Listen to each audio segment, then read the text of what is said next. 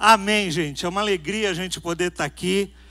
Ai, uau, hoje realmente tem, foi um dia que culto, né? Que tempo é, abençoado, né? Que tempo tremendo esse na presença do Senhor. E eu creio que Deus quer falar conosco, continuar falando conosco hoje de uma forma especial. Eu queria, se possível, aumentasse o meu retorno aqui, que eu estou ouvindo o meu retorno um pouquinho baixo aqui, tá? E eu falei hoje pela manhã e eu quero é, falar novamente. Normalmente eu preparo minha mensagem, é, a, a, pregação na terça, na quarta-feira. Normalmente eu estou com a minha pregação de domingo concluída. E essa semana eu fiz isso. Na quarta-feira eu estava com a pregação concluída. E quando foi na sexta-feira, o Espírito Santo falou para mim assim: Não, eu não quero que você ministre isso que você preparou. Quero que você ministre outra coisa. E eu falei: Ok, Senhor, então vamos lá. E ele me trouxe à memória um, uma, uma mensagem que eu ouvi há uns 30 anos atrás. Mais ou menos esse tempo, uns 30 anos atrás, eu ouvi pela primeira vez uma mensagem sobre esse tema que eu quero trazer para vocês hoje. E aí eu fui ali na sexta-feira novamente, eu fui para as escrituras e novamente retomei esse assunto. E eu creio que esse assunto é algo para cada um de nós que estamos aqui. É, eu quero falar hoje sobre libertação com vocês. É, e, e, foi muito interessante, isso testificou muito de manhã. Muitas pessoas vieram falar para mim, pastor, eu era uma dessas pessoas que precisava ouvir isso. É, tinha uma irmã aqui longe que mora em outro estado, colocou no Instagram, ouviu o culto online nessa manhã e falou: Pastor, essa palavra era para mim, eu precisava ouvir isso. E eu creio que não é só para essas pessoas que vieram pela manhã, mas é para cada um de nós que estamos aqui. Se não for para você, talvez para alguém que você conheça. Então eu queria que você abrisse o teu coração então, abre teu coração, eu quero orar com você, quero orar com você, igreja, antes de eu começar essa palavra no dia de hoje. Pai, eu te dou graças por esse tempo, e nós colocamos, Senhor, esse tempo, eu repreendo em nome de Jesus todo espírito de distração, toda confusão, toda surdez espiritual, que o Senhor possa abrir agora os ouvidos de todos aqueles que o inimigo tem tentado tapar nesta noite. E eu te peço, Senhor, em nome de Jesus, que esta noite seja uma noite aonde correntes possam ser quebradas, para que a gente possa viver a plenitude daquilo que o Senhor tem para a nossa vida. Se você crê nessa oração, dá um amém bem forte em nome de Jesus. Amém. Glória a Deus. Se alguém se alguém dormir do teu lado, você chacoalha e fala assim: é, repreende esse demônio em nome de Jesus, porque sono no meio da palavra é demônio, tá bom? Então, sono no meio da palavra é demônio. Eu nunca me esqueço do pastor Azaf que falava que é, crente com cara feia era demônio. Quando ele vinha, chegava algum crente é, emburrado, tal, perto dele, ele falou que dá vontade de impor a mão e repreender, né? Porque o crente, ele precisa ser a, o reflexo da imagem do Senhor. E a palavra de Deus diz que Jesus, ele era ungido com óleo de alegria. Então vira para quem está do teu lado e fala assim: você tem que refletir a glória de Cristo. Que a alegria do Senhor esteja sobre o teu rosto. Em nome de Jesus. Amém? Gente, como o nosso tempo está é, tá avançado, seis, com é? Seis e meia, oito e oito e meia. Tá? Tenho 45 minutos. E eu quero falar sobre é, um tema, como eu disse, libertação. E por que libertação? Porque, amados, é, a palavra de Deus vai nos dizer por várias vezes, nós cantamos vários cânticos aqui falando da liberdade que há em Cristo Jesus. É, Jesus mesmo disse que ele veio para que nós pudéssemos ser livres. A palavra de Deus vai nos dizer lá no Evangelho de João: Conhecereis a verdade, a verdade vos libertará.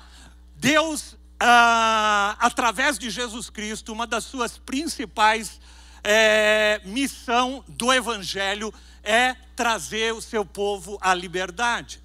Quando Jesus, é, lá em Lucas, é, declara sobre a vida dele, a missão, em Lucas 4, a partir do versículo 18, ele fala assim: O Espírito do Senhor está sobre mim, porque ele me ungiu para pregar boas novas aos pobres. E ele me enviou para proclamar liberdade àqueles que estão presos. E ele diz assim: e para dar recuperação da vista àqueles que estão cegos, e trazer libertação sobre os oprimidos. E é interessante, por que, que eu estou falando isso? Porque eu sinto muitas vezes no meio do corpo de Cristo é, pessoas que um dia já entregaram a sua vida para Jesus, um dia já conheceram ao Senhor, e que mesmo assim parece que a vida dela não deslancha, parece que ela está presa, parece que ela está amarrada. Se uma pessoa não conhece a Cristo, é, é, é natural que ela viva dessa forma. Mas eu estou querendo falar hoje para você que talvez esteja aqui, você ainda não conhece o Senhor, eu quero te apresentar Jesus, que é aquele que pode nos libertar. Mas eu quero falar com você também que está aqui nessa noite e já conhece o Senhor, mas você sente muitas vezes a tua vida amarrada, presa, presa as tuas quer seja na tua vida ministerial, quer seja na tua vida é, de relacionamentos, quer seja na tua vida financeira, quer seja nas tuas emoções. O que eu conheço de cristão, gente, que ainda estão amarrados, tem as suas emoções, a sua vida muitas vezes embotada, né? E parece que não deslancha, parece que não rompe, parece que está sempre com alguma coisa que prende a vida dela ela não consegue desfrutar essa alegria, talvez que foi cantada aqui. Talvez muito, alguns que estejam aqui mesmo não conseguem, não conseguem se alegrar. Uma vez eu nunca me esqueço, uma irmã que é, deixou de vir aqui na igreja e, e, eu encontrei ela no ambiente. Eu falei, por que, que você é, não tem te visto na igreja? Ela falou, sabe o que é, pastor? É, tem muita alegria na igreja e eu não consigo viver. Eu estou vivendo um momento de tristeza e aquela alegria me incomoda.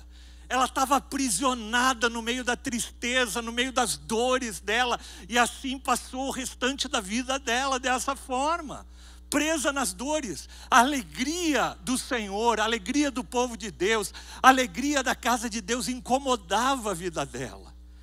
Isso é uma, uma, um sintoma dessa prisão que muitas vezes nós estamos.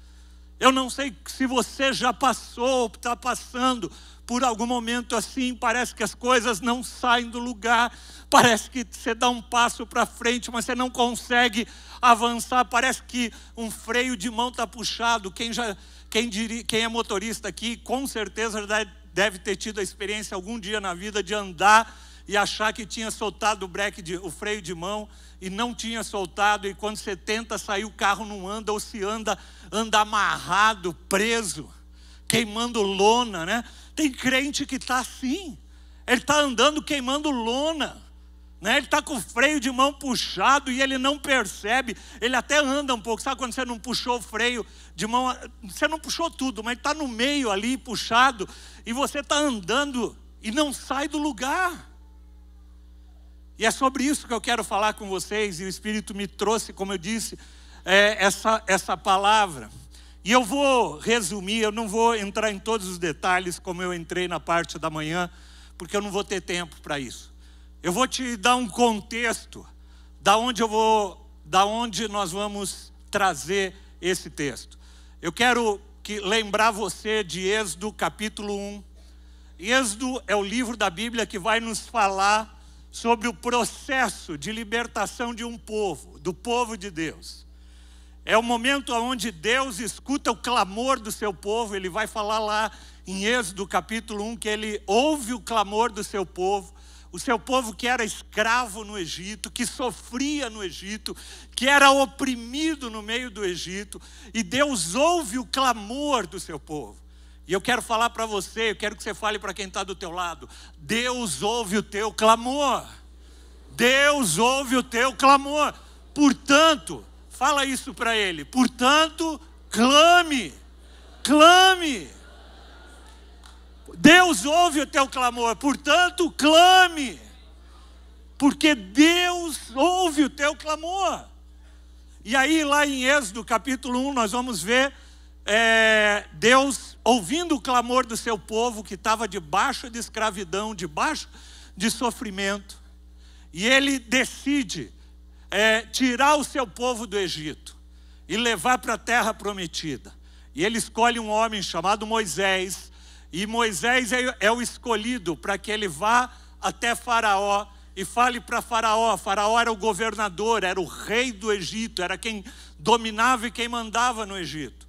E ele fala: vai até Faraó e diga que o meu povo não vai ficar mais debaixo dessa escravidão. E Moisés vai e aceita essa incumbência depois de muita relutância, não vou entrar em detalhes, mas ele vai até o Egito. E eu quero que você entenda a, a Bíblia nos mostra algumas figuras, algumas imagens, algumas sombras. O Egito na Bíblia vai nos mostrar sempre uma referência ao mundo, ao mundo sem Deus, ao mundo que nos oprime, ao mundo que é avesso a Deus, avesso aos princípios de Deus. O, o, Egito é um local de escravidão, o Egito é um local de sofrimento, o, o Egito simboliza o local de dor. E Deus não quer te ver nesse lugar. Deus não quer te ver no meio do Egito. O Egito pode ser um local onde, por algumas circunstâncias, a gente vá em algum momento da nossa vida, mas o Senhor não nos quer ver nesse local. Ele quer nos retirar desse local. Se você está no meio do Egito, no meio do sofrimento, da opressão, da escravidão, quer seja na tua alma, quer seja no teu físico, Deus quer te libertar em nome de Jesus. Lembre-se disso. E Deus manda Moisés, e ele fala para Moisés: vai lá e fala com Faraó. E Faraó é a própria figura de Satanás, o inimigo das nossas almas, o que governa o Egito, o, o, o, aquele que governa o sistema desse mundo. Faraó simboliza exatamente isso. Então, toda vez que você ouvir aqui eu falando de Faraó, você lembre-se: Satanás é essa pessoa que é prefigurada ali no, é, na figura de Faraó. Quando a gente fala do Egito, nós estamos falando do mundo. Nós estamos falando desse sistema que nós vivemos sem Deus, desse sistema que não tem Deus como governo dele. E aí, Deus manda Moisés, Moisés vai até Faraó, e Faraó, e ele fala para Faraó: Faraó, eu que, Deus mandou meu povo embora, Deus quer libertar o meu povo. Você acha que o diabo vai querer libertar aqueles que ele tem escravizado de forma fácil? Não. O diabo nunca vai querer libertar de forma fácil. E Faraó fala assim: "Não, eu não vou deixar o meu povo ir, eu não vou permitir, eu não vou permitir que o meu povo, não, que o povo de Israel saia aqui do Egito". Então Deus, através de Moisés, fala assim: "Então tá, então nós vamos enviar algumas pragas para tentar amolecer o coração de Faraó. E então você, se você conhece um pouquinho da história bíblica, você vai ouvir sobre as dez pragas do Egito. No começo vieram quatro pragas. A primeira praga, a, a água se torna sangue de todo o Egito, e eles começam a sofrer com aquilo, mas mesmo assim, Faraó não dá o braço a torcer e não deixa aquele povo, o povo de Deus, sair do Egito. Depois ele manda uma praga de rãs rãs para todo quanto era canto no Egito. Mas mesmo assim, Faraó retém o povo de Deus e não permite que o povo de Deus saia. Depois ele manda mais uma praga de piolhos. Você imagina todo mundo pioento, bastante piolho. Cara comendo assim na comida, os piolhos caindo na comida. Era piolho para todo lado. E aí eles ficaram desesperados, mas mesmo assim, Faraó não deixou o povo dele é, o povo de Deus sair do Egito. E por a quarta praga, as moscas. E, gente, eu já tive no Egito e eu sei porque é, a gente ouve falar em Beuzebu, que é o senhor das moscas. Aquele local já tem mosca normalmente. A praga das moscas, acho que deve ter deixado ainda as moscas lá naquele local até hoje. Porque é muita mosca. Você já foi em local que tem muita mosca? Mas a, a Bíblia fala que o Egito se encheu de moscas. Mas mesmo assim, o coração de Faraó não permitiu que o povo de Deus fosse libertado. E aí é que começa a palavra que eu quero ministrar para você. Porque a partir dessa quarta praga, a gente vai ver Faraó tentando usar alguns argumentos que até hoje o diabo continua usando com, seu, com o povo de Deus.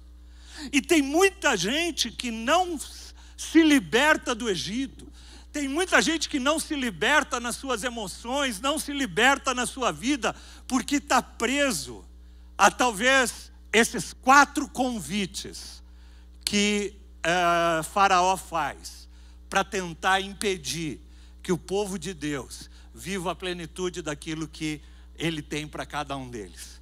E a primeira proposta de, de Faraó é a seguinte: vamos lá para o texto.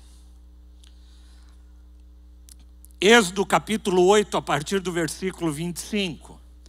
Ele diz assim: Então Faraó, depois da quarta é, praga, então Faraó mandou chamar Moisés e Arão e disse: Vão oferecer sacrifícios ao seu Deus. Vocês querem ir para prestar culto ao seu Deus? Então vai. Mas o que? Não saiam do país. Você quer prestar culto, você presta, mas você vai continuar no Egito. Dá para você entender qual a, a, proposta que, que Moisés, tá, que Faraó está fazendo? Ó, é o seguinte: você pode prestar culto, mas você vai eu quero que você continue no Egito. Eu quero que você continue nesse local de escravidão. Eu quero que você continue nesse sistema que abomina a Deus, que é contrário e avesso a Deus. E, gente, eu quero que você entenda que essa proposta de Faraó é a mesma proposta que está vigente nos dias de hoje. É a mesma som que você ouve no teu ouvido e fala assim: olha, você até pode ir na igreja, cara, mas continua fazendo tudo que você fazia igual. Viva no mundo como se o mundo não tivesse é, é, Deus, como se você não tivesse fé. Viva da forma como você quer. E é isso que a gente vê hoje nas igrejas, a maioria das igrejas, infelizmente. Pessoas que vêm no domingo, sentam num culto, levantam as suas mãos, mas vivem uma vida como se estivessem vivendo no Egito, sem princípios, sem valores, sem santidade. E aí vem uma frase normal, né, que as pessoas falam: "Ah, mas não tem nada a ver, pastor, não tem nada a ver. Não tem nada a ver esse negócio de sexo só depois do casamento, isso não tem nada a ver. Esse negócio de, de santidade não tem nada a ver, e nada tem nada a ver, porque ela quer viver na igreja, mas ela quer estar dentro do Egito ainda. E Deus não chamou o seu povo para ser igual ao Egito. Nós estamos nesse mundo, mas nós não somos desse mundo. Vira para quem está do teu lado e fala: Nós estamos nesse mundo, mas nós não somos desse mundo. Nós não somos. A Bíblia nos diz, amados, Jesus vai nos dizer que nós somos o sal da terra e a luz do mundo, e que se o sal não salgar, se o sal não for diferente, é melhor jogá-lo fora e pisar, porque ele não serve para nada. Imagina um sal que não salga. Eu me lembro uma vez a pastora Sônia comprou um sal lá, todo sofisticado, tal, lá, sal do Himalaia, acho que era, não era, amor, né? E aí você põe na carne, cara, e não salga aquele negócio. É bonito, cor de rosinha, tá, mas não salga. Tem crente que é assim, é bonitinho, tal, tal, mas não salga. Não salga. E o mesmo texto diz que nós somos a luz do mundo. E que se a gente não brilhar nesse mundo, se a gente não estiver brilhando nesse mundo, não serve para nada. A proposta de Faraó é a seguinte: olha, você pode cultuar a Deus, não tem problema você ir na igreja. Você virou crente, legal, cara. Mas você só não se torna muito fanático, não, tá? Fica assim aquele crente light, aquele crente meia-boca, sabe? Esse é o convite de Jesus. E sabe por que, que tem gente que. Hã? Perdão, esse é o convite de Faraó.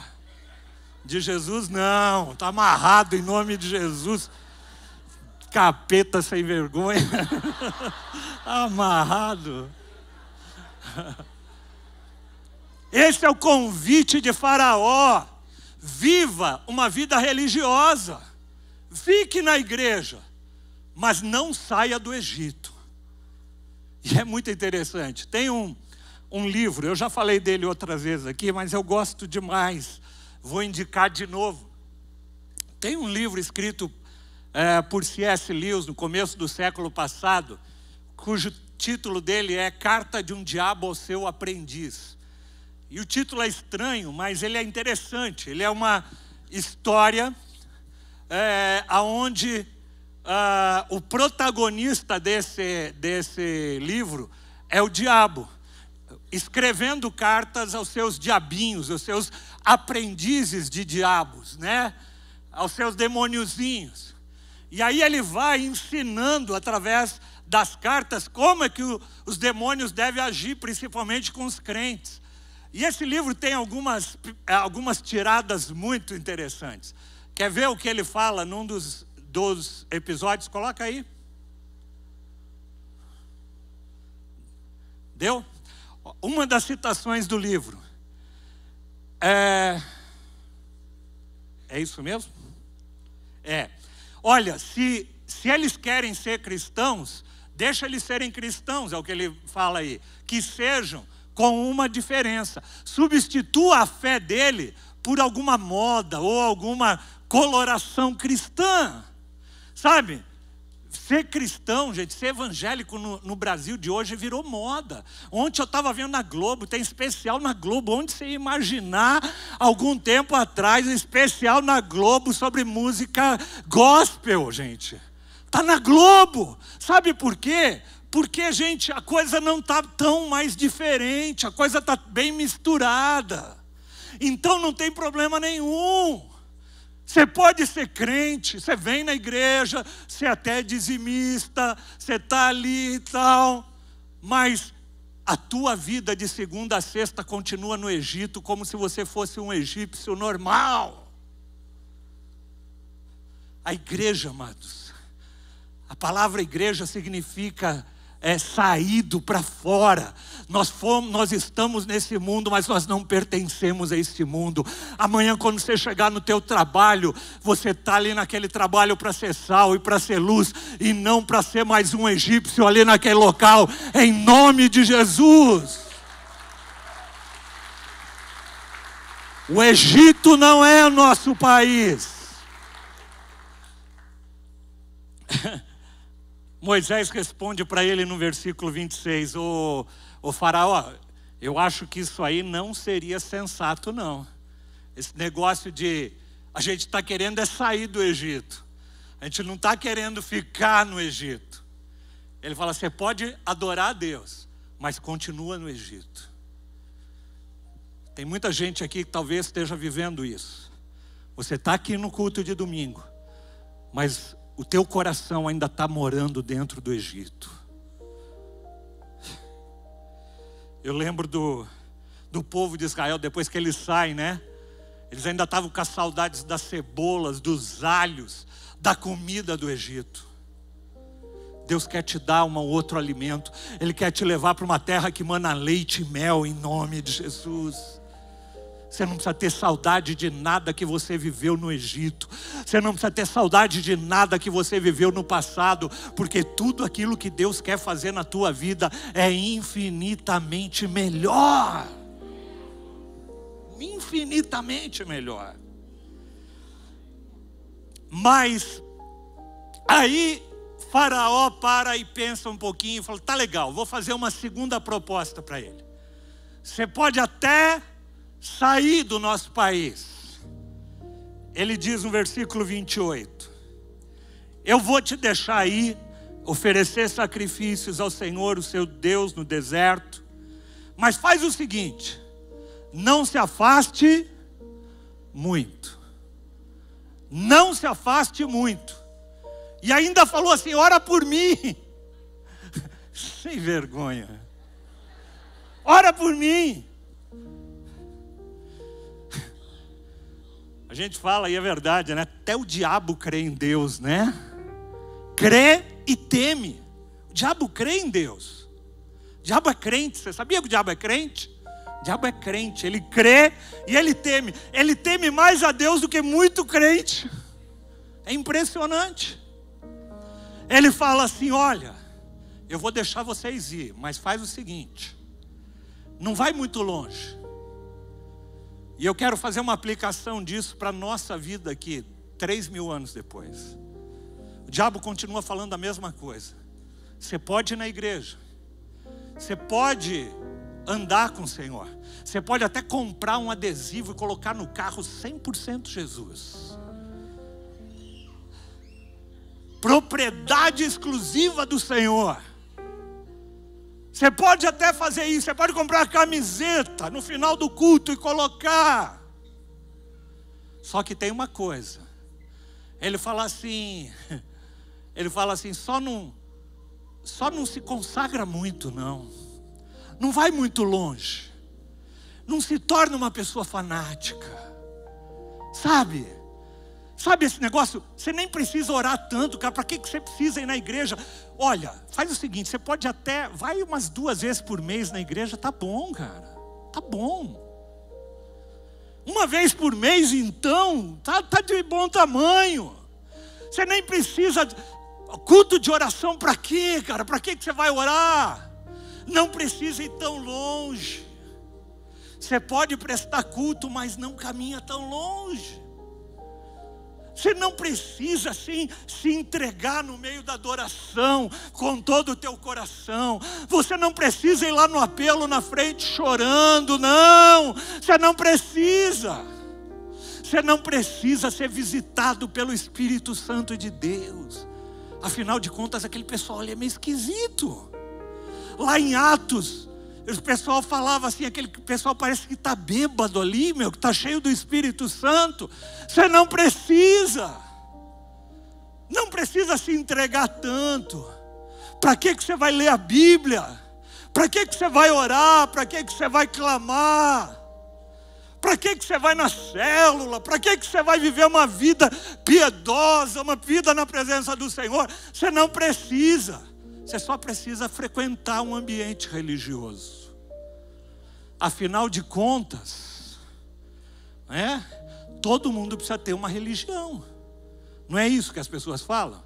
Você já ouviu gente falar assim? Ai, é bom, né? Você frequenta a igreja, frequenta, é bom, né? É bom, todo mundo precisa ter uma religião. O que o diabo quer é que todo mundo tenha uma religião, mas que ninguém tenha uma fé autêntica e profunda na presença do Senhor. É o que, o, o que o diabo não quer, que você tenha arrependimento, que você tenha mudança de vida, que você seja um homem cada vez mais semelhante a Jesus Cristo. Isso o diabo não quer. Porque isso é fanatismo. Isso é fanatismo. A Bíblia nos fala que nós fomos escolhidos pelo Senhor para que nós possamos a cada vez mais sermos o reflexo da imagem do seu filho Jesus. Mas isso para alguns é fanatismo. É só você ver na televisão os repórteres, eles quando falam muitas vezes do povo de Deus, falam como se fosse um bando de fanático e maluco. Nós queremos ser malucos pelo Senhor. Nós queremos ser doidos pelo Senhor.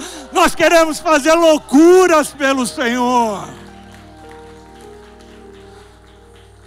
Senhor não vai prender, o diabo não vai prender a gente no Egito.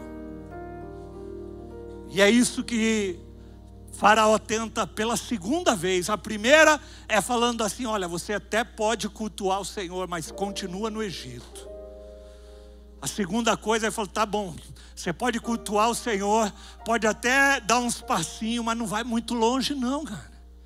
Vive uma vida religiosa, vive uma vida de religiosidade. Olha a citação que C.S. Lewis faz no livro dele. Dá para colocar a próxima? Uma religião moderada, uma religião meia-boca, é tão proveitosa para nós. Lembre-se que quem está falando isso é o diabo. É tão poderosa, é tão proveitosa para nós quanto religião nenhuma. E ainda mais divertida. O diabo se diverte. O diabo prefere um crente morno do que um crente frio. Ele prefere um crente morno. Por isso que a Bíblia vai falar em Apocalipse, Jesus vai falar em Apocalipse, quem dera você fosse quente ou frio, mas porque você é morno, eu vou vomitar-te da minha boca. Que palavra forte, né?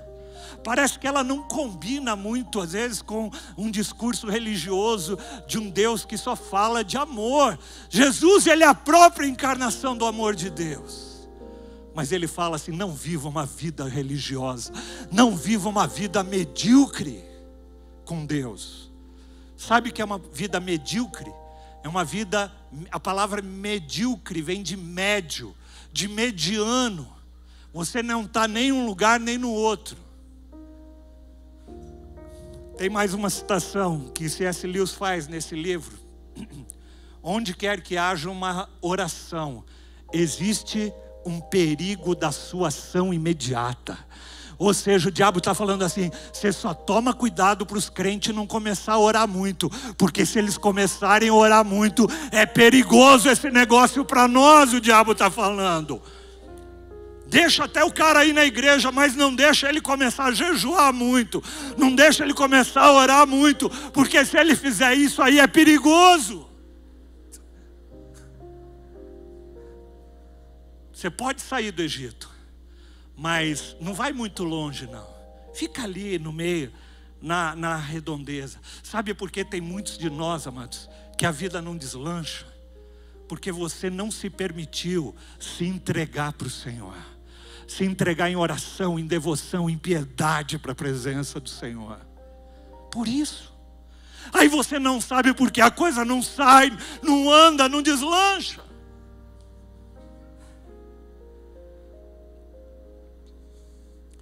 Depois disso, mesmo com a recusa de Moisés, Moisés falando: não, não, não, não, você não está entendendo.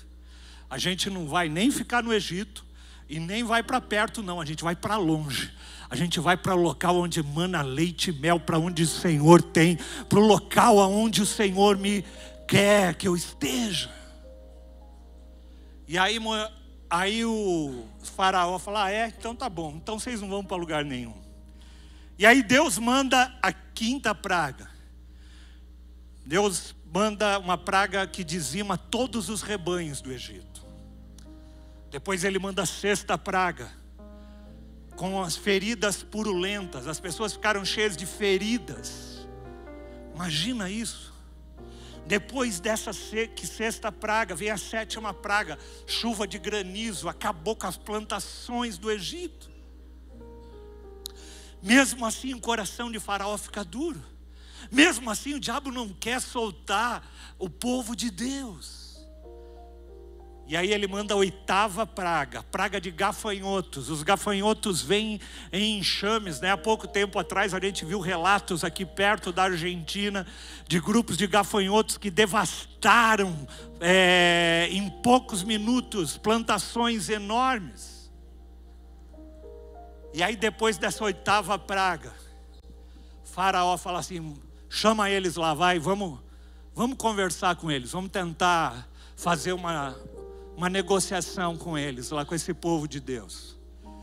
E aí, no capítulo 10, no versículo 8, Moisés e Arão foram trazidos de volta para a presença de Faraó, que lhes disse assim: Olha, vão e prestem culto ao Senhor, o seu Deus mas digam-me, quem irá? Tá bom, vocês estão querendo prestar culto, vocês estão querendo sair aqui do Egito, mas quem é que vai com vocês? E aí ele diz assim: Moisés respondeu: Nós temos que levar todos os jovens, todos os velhos, todos os nossos filhos, todas as nossas filhas, as nossas ovelhas e os nossos bois.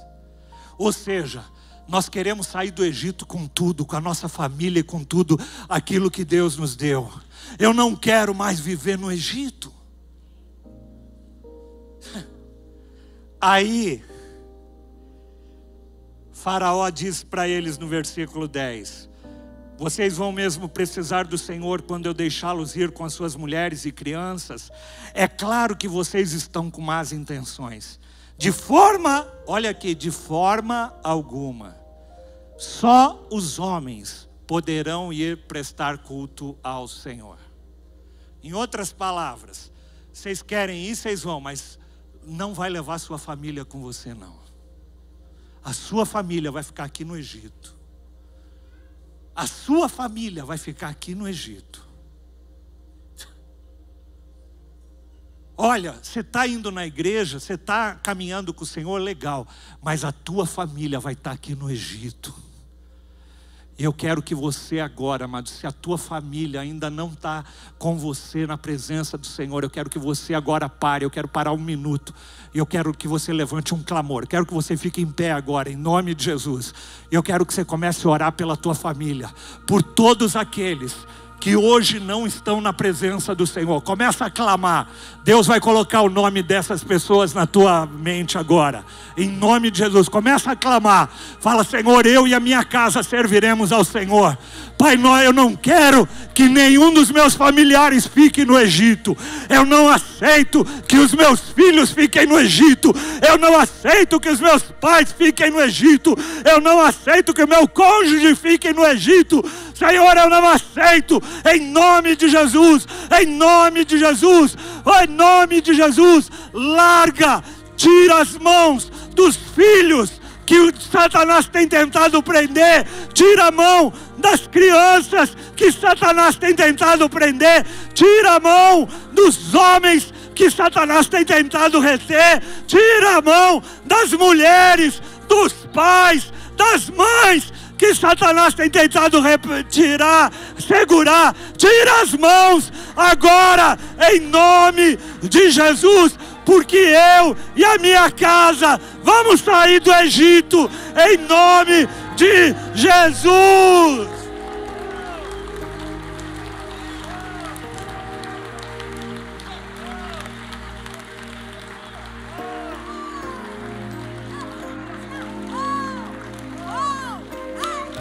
Pode se assentar. Pode se assentar.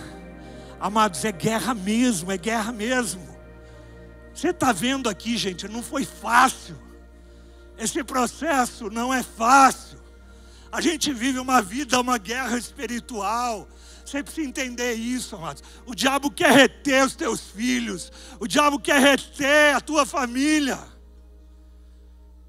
Hoje, quantos pais tem entregue os seus filhos a Satanás através dos computadores, através das mídias, através das, de tudo aquilo que tem, e a gente tem deixado nas mãos de Faraó. Tem pais que têm deixado a educação dos seus filhos na mão de Faraó. E você não tem tem perdido, tem muitos pais aqui que têm perdido o coração dos seus filhos, dos seus filhos adolescentes, do seu filho jovem. É isso que Satanás quer, mas. E eu quero que você tome posição, você homem de Deus, você mulher de Deus. Você fala, Satanás não vai levar os meus filhos. Não, eu vou sair, vou levá-los comigo.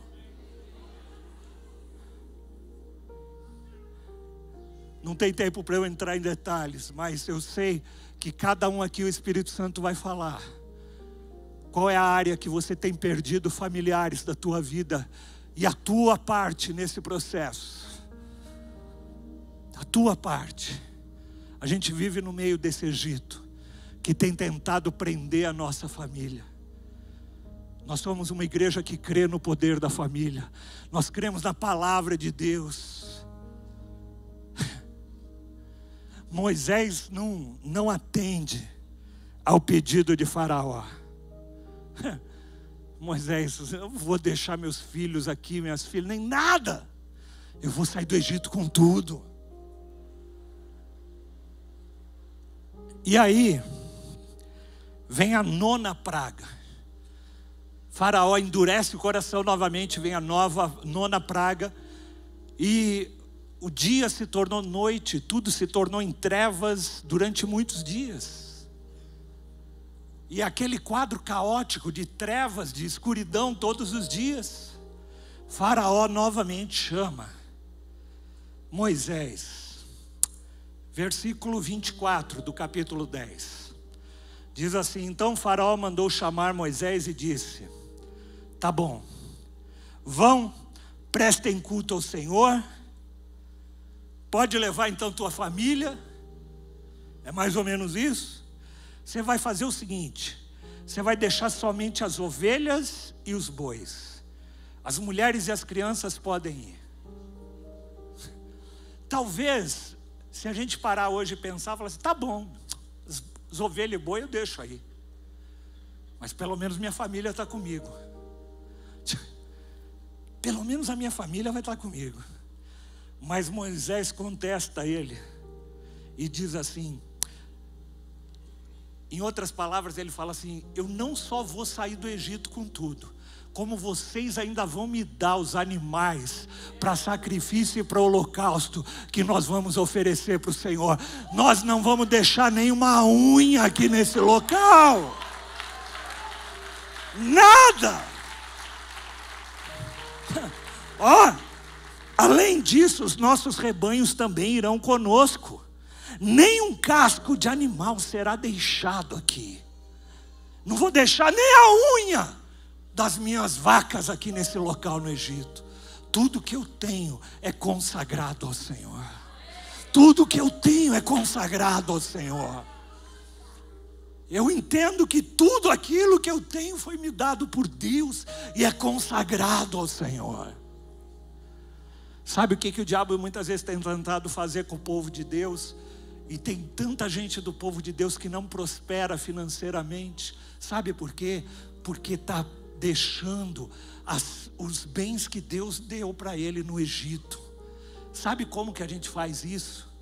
Toda vez que a gente não traz os nossos dízimos, não traz as nossas ofertas, sabe o que nós estamos fazendo? Nós estamos deixando o nosso dinheiro com o príncipe deste mundo. É isso. E aí a pessoa não entende, às vezes a pessoa vem perguntar para mim, pastor, eu queria que você orasse pela minha vida financeira, está tudo enrolado, eu estou enrolado, faz tempo que eu estou enrolado. Eu falo, você é dizimista? Não, pastor, não sobra para ser dizimista. Eu falei, não vai sobrar nunca. Sabe uma das formas de a gente consagrar o que a gente tem a Deus? É quando a gente traz nossos dízimos, nossas ofertas, quando a gente abençoa a vida de pessoas, quando a gente abençoa um jovem que está precisando ir para o acampamento, e você fala assim: olha, esse dinheiro vai ser mais bem empregado com isso do que com qualquer outra coisa. O meu dinheiro não vai servir ao Egito, o meu dinheiro vai servir ao reino de Deus. Sabe? É isso. Sabe de uma coisa interessante? O diabo sabia, sabe, amados, do poder que os nossos bens, que o dinheiro exerce sobre o ser humano.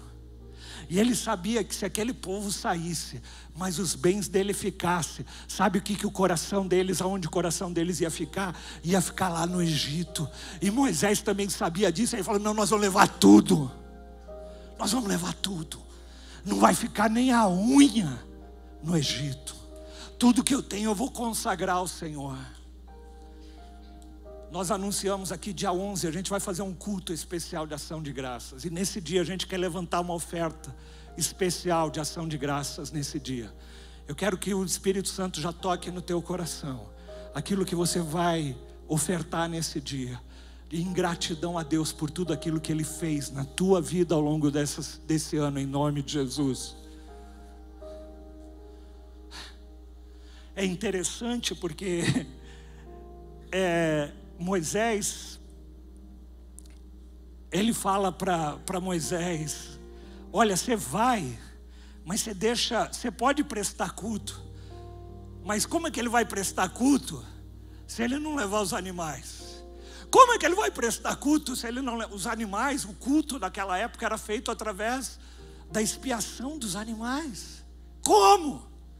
Satanás sabe, amados, a chave para segurar o nosso coração, para que a gente não preste um culto genuíno ao Senhor. Uma vez Jesus viu pessoas trazendo oferta no gasofilácio, e ele falou assim: vocês estão dando do que sobra. do que está sobrando. Eu quero ver o coração de vocês. Sabe porque tem gente que não prospera financeiramente? Porque teu coração, todos os teus bens ainda estão no Egito. Você não consagrou eles ao reino dos céus.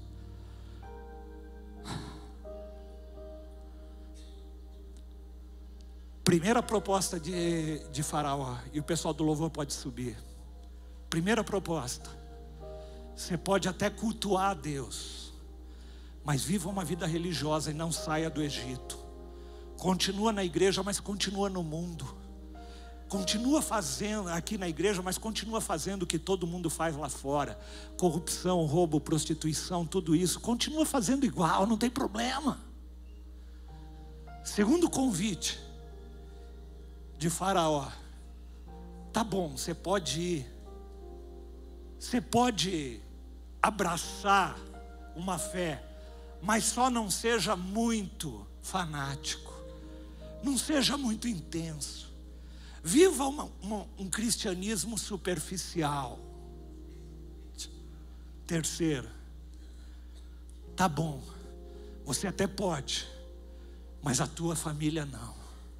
A tua família eu quero nas minhas mãos. O inimigo fala. Você tem que se levantar com unhas e dentes e falar: Não, em nome de Jesus. A minha família vai servir ao Senhor junto comigo, em nome de Jesus. E a quarta proposta que Faraó faz: Tá bom, então você vai, você leva a tua família, mas os teus bens e os teus recursos não vão adorar a Deus. Os teus bens e os teus recursos vão ficar aqui no Egito adorando a mim. É essa a proposta de Satanás. É essa a proposta de Satanás que ele faz há três mil anos atrás para Moisés. E que ele continua fazendo hoje descaradamente. Ele não é nem criativo em mudar as propostas dele. Continuam as mesmas. Tem mais uma citação que eu não coloquei aqui. Tem uma última citação. Não, passa para frente. A prosperidade faz com que o homem fique preso ao mundo. Quantas pessoas eu conheço, gente, que ficaram prósperas, prósperas financeiramente falando, e ficaram presas no Egito. Está amarrado em nome de Jesus.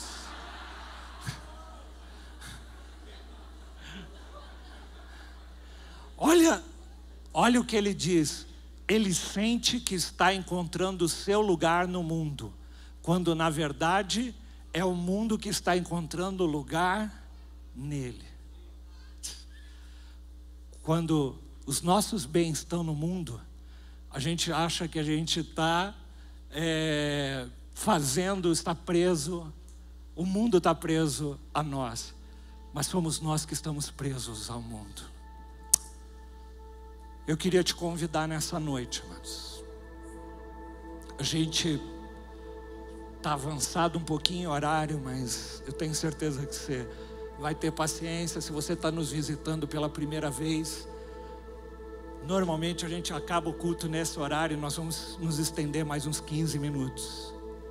Mas eu quero te dizer uma coisa. Eu sei que tem muitas pessoas aqui que estão vivendo debaixo de uma prisão. Como eu disse, prisão nas suas emoções, prisão no seu coração, prisão nos seus relacionamentos. E o Senhor nos chamou para a liberdade. Se você conhece um pouco da história bíblica, nenhuma das nove pragas foi suficiente para amolecer o coração de Faraó e Faraó ser liberto. O Faraó libertar o povo de Deus.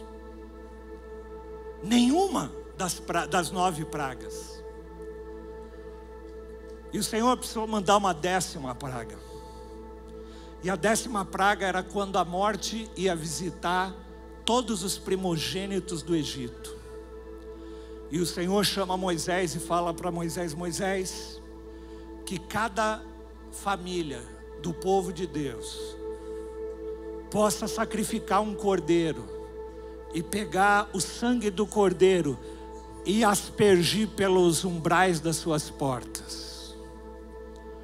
E quando vier a morte, ela não passará na casa que estiver com o sangue do cordeiro nos umbrais das portas. Para quem sabe, isso aí era uma prefiguração do que haveria de acontecer na cruz do Calvário. Aquilo ali era um prenúncio daquilo que Deus queria fazer da libertação final e completa.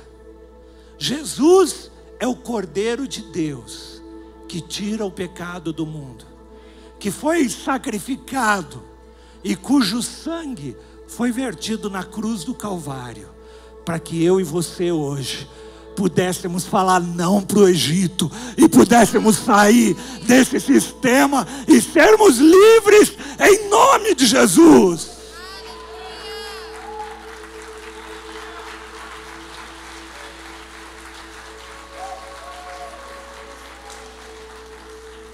Foi só o sangue do Cordeiro que libertou aquele povo. Foi só o sangue de Jesus que é capaz de libertar cada um de nós. E esse sangue já foi vertido na cruz do Calvário. Nós vamos hoje, simbolicamente, tomar desse sangue, comer do pão da carne do Senhor, para simbolizar que você não é mais escravo, você é livre! Você é livre! Você é livre! Vamos ficar em pé em nome de Jesus a tua família é livre, você é livre, em nome de Jesus, para viver a plenitude daquilo que Ele tem para cada um de nós. Uou! Uou, Senhor! Nós somos livres, podemos celebrar isso em nome de Jesus. Oh! Antes de servir a ceia, eu quero celebrar isso com você em nome de Jesus. Eu quero celebrar a liberdade que nós temos em Cristo Jesus.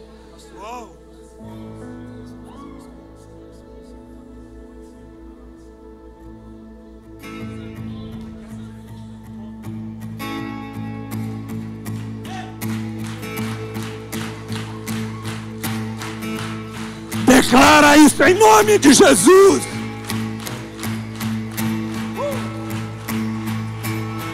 Tua alegria hoje habita em nós, tua alegria hoje queima em nós, tua alegria hoje